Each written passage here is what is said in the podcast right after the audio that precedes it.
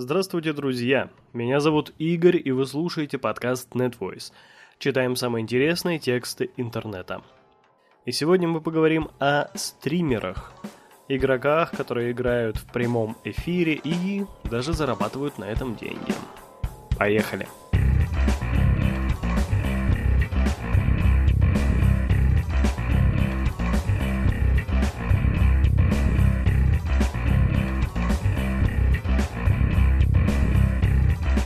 Статья Андрея Яковлева, вышедшая на сайте The Village. Стримеры о том, как зарабатывать на трансляциях компьютерных игр. The Village поговорил с несколькими московскими стримерами об игре как о работе, деньгах и агрессии в интернете. Стримы компьютерных игр или трансляция игрового процесса с комментариями самого игрока в интернете давно известны в игровом комьюнити, но среди широкой аудитории получили известность относительно недавно – Одним из катализаторов популяризации этого вида сетевого досуга стала стримерша Карина, миловидная миниатюрная девушка, прославившаяся в соцсетях жесткой и даже агрессивной манерой общения со зрителями. При этом Карина, если верить слухам, зарабатывает на своих стримах баснословные деньги. Впрочем, сделать трансляции компьютерных игр источником заработка удалось не только ей.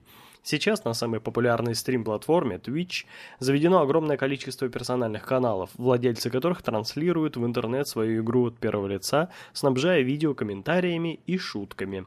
У каждого такого канала есть зрительский чат, с помощью которого подписчики могут общаться с игроком и поддерживать его деньгами. Это называется донат. Часто за перечисленные деньги текстовое сообщение донатора зачитывается специальным голосовым роботом в прямом эфире. Таким образом, получается некое подобие шоу, на характер которого влияет не только сам игрок, но и его подписчики. Наиболее популярными играми сейчас являются Dota 2, League of Legends, Minecraft, Counter-Strike Global Offensive и Hearthstone. И по статистике Twitch стримы смотрят более 100 миллионов пользователей в месяц. The Village познакомился с несколькими российскими стримерами и расспросил их о заработке, отношениях с подписчиками и влиянии игры на реальную жизнь. Александр Гусар, студент, 19 лет. Стримерский стаж полтора года. Основные игры CSGO, H1Z1, GTA 5. Я учусь на втором курсе факультета рекламы. На занятия хожу редко, живу вместе со своей девушкой. Регулярно играю в онлайн-игры лет с 12. Начинал с Counter-Strike 1.6, потом перешел на Dota. Полтора года назад краем уха услышал про стримы, и мне стало любопытно, что это такое. Смотреть тогда, конечно, было нечего. Потом наткнулся на канал стримера Дреда. Вот у него было весело. Тогда я тоже решил попробовать. Первые пять подписчиков моего канала были моими же пятью фейковыми аккаунтами. Живых людей меня в то время смотрело человек 5-10. Потом я кинул ссылку на свой стрим в паблик 4Ч, владельцем которого тогда был. Сейчас он входит в число самых популярных в сети ВКонтакте. Но тогда подписчиков было не так много, и на мой стрим прибегало всего по 30-40 зрителей. Для них я рубился в Counter-Strike и Dota, но играл плохо, к тому же мой микрофон фонил. Словом, все было ужасно. С деньгами в семье были проблемы, но я не опускал руки. Позвонил маме, которая живет в другом городе, и попросил у нее взаймы 20 тысяч на покупку приставки Sony PlayStation, пообещав отдать за 3-4 месяца. Она дала, и я начал стримить с помощью приставки. В основном играл в GTA с друзьями. Но донатов, донат, добровольное денежное пожертвование зрителей игроку, примечание редакции, было крайне мало. Бывало по два дня на пиццу забирали. Потом дела пошли в гору, и в результате 20 тысяч я сумел отбить за два месяца. Так я стримил полгода. Затем купил себе новый компьютер вместе со всем необходимым оборудованием и начал во время трансляции играть в Counter-Strike Go. С этой игрой сейчас стримить лучше всего, потому что легко найти спонсора. В основном поступают заказы на рекламу во время стрима. Например, азартных рулеток, в которых можно делать ставки виртуальными вещами, добытыми во время игры. Мне с моей аудиторией в 700-800 человек спонсор платил 50 тысяч рублей в месяц. Это просто за баннер в углу экрана. Потом я понял, что этого мало, ведь рекламодатель получает с меня намного больше. Тогда я попросил поднять мою зарплату, мне отказали, и я ушел. Прибежали другие спонсоры. За то, что я открывал рулетку и играл 30 минут, спонсор в неделю платил мне 15-20 тысяч рублей. И таких рулеток у меня было три. Сейчас я отказался от спонсоров, чтобы не портить свою репутацию. Ведь все эти виртуальные рулетки – обман людей. Порой мне предлагали запредельные суммы, 100 тысяч, например, но я все равно не соглашаюсь, а живу за счет пожертвований подписчиков. Денег мне набирается порядка 50 тысяч в месяц. Играм я уделяю от 4 до 6 часов в день, как правило, по вечерам. В свободное время я гуляю с друзьями, провожу время с девушкой, хожу в спортзал. Недавно пошел сдавать на права. Хотя, честно говоря, кроме стримов, мне сейчас ничего не интересно.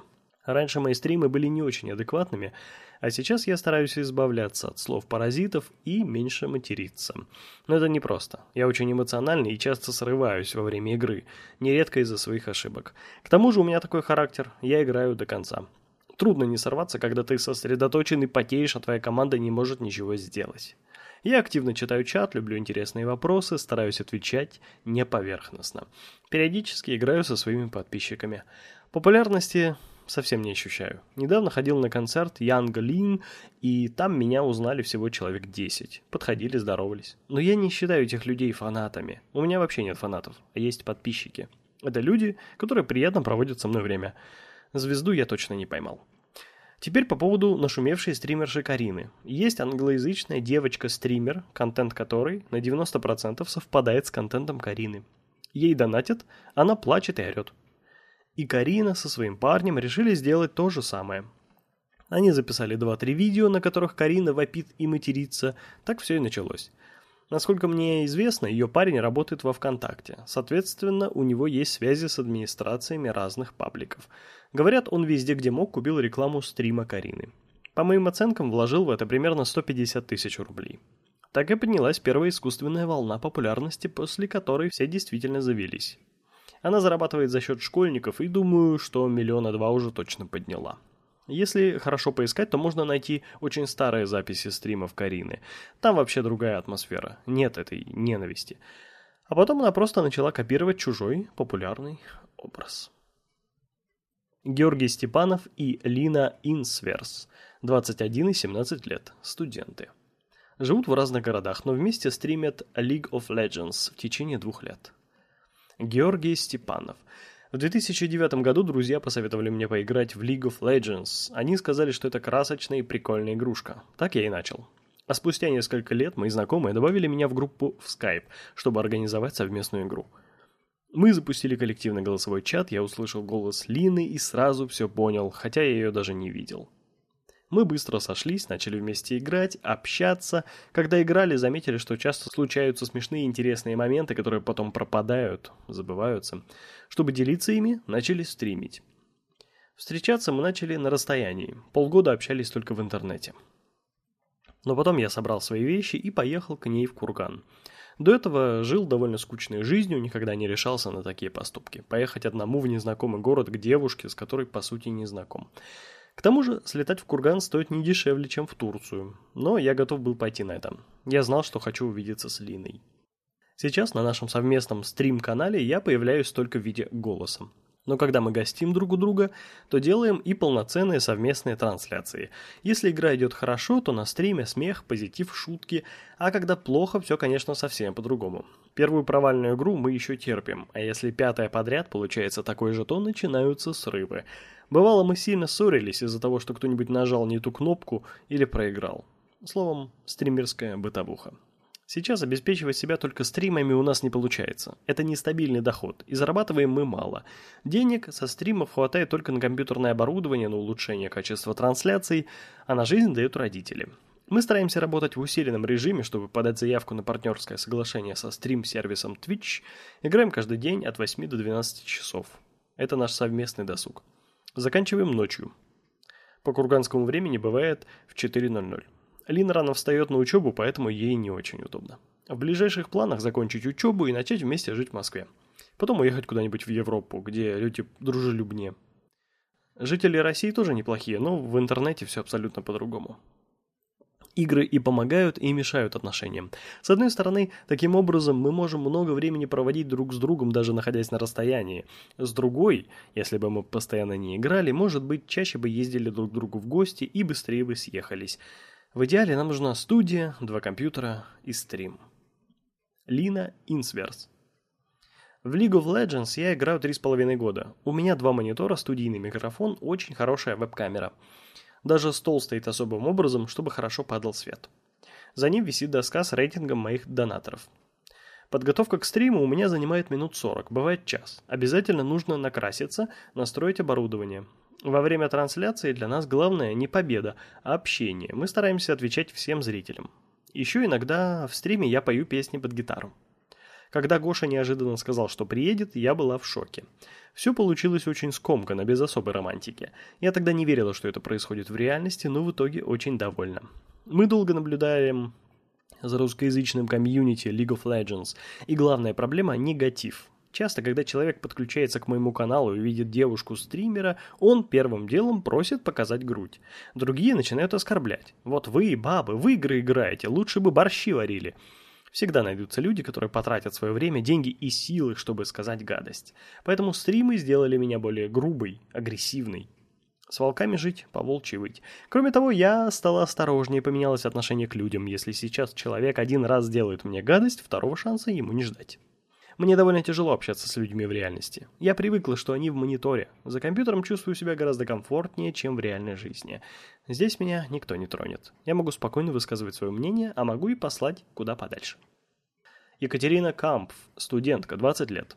Стримит CSGO для проекта «Канал Карнавал» в течение двух недель.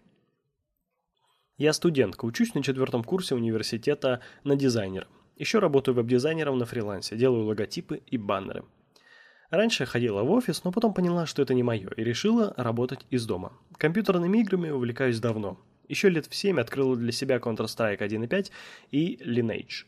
Играла до последних классов школы, но потом забросила.